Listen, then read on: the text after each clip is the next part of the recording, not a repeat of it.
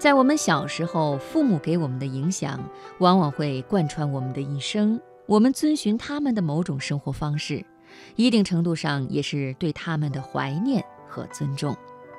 给朋友们讲一个故事。我从小就喜欢吃橙子，然而小时候家里条件不好，大多数时间里连橙子都是奢侈品。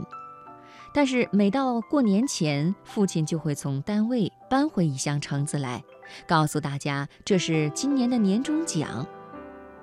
在那些冷冽清贫的新年里，一箱橙子往往比任何礼物都来得珍贵。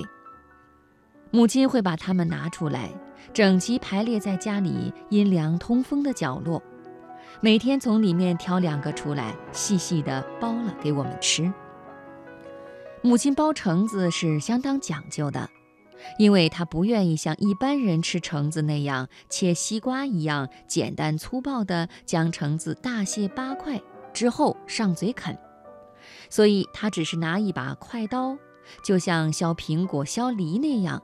先把橙子最外层的厚皮仔细地削掉，他削得相当小心，一来怕下手太狠把橙子削破，汁水洒出来，这样就完全失去了如此剥橙子的意义；二来他希望可以尽量连贯地把这层外皮削成一整条，这样削完以后将外皮细细盘起来，再放在阳台上晒干。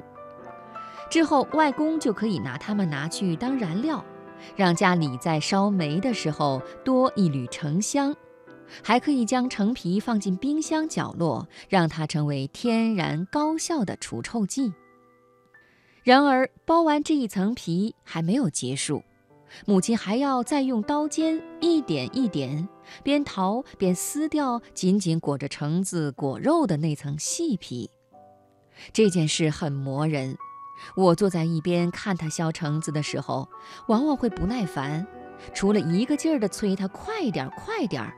我还问他：“妈，这样削橙子多累呀，你就不烦吗？”母亲完全不以为意，她一边继续手里繁琐的工序，一边笑着回答我：“嗨，我削了给你吃就是了，怎么会烦呢？”我只好安静下来。忍着口水在一边慢慢等。母亲削出来的橙子往往和削完皮的川橘一样晶莹剔透，连一点细皮都找不到。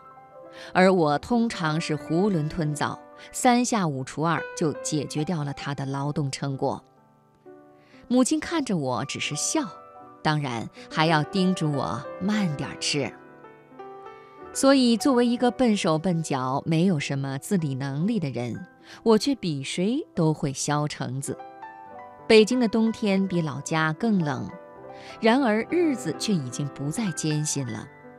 但我还是会买一箱橙子，整齐排列在阳台上，在有空的日子里花半小时坐在茶几前，细细地削上一个，先将外皮连贯地削掉。然后捡起来放好，之后用刀尖一点一点削细皮。那是母亲留给我的味道，也是她交给我的生活。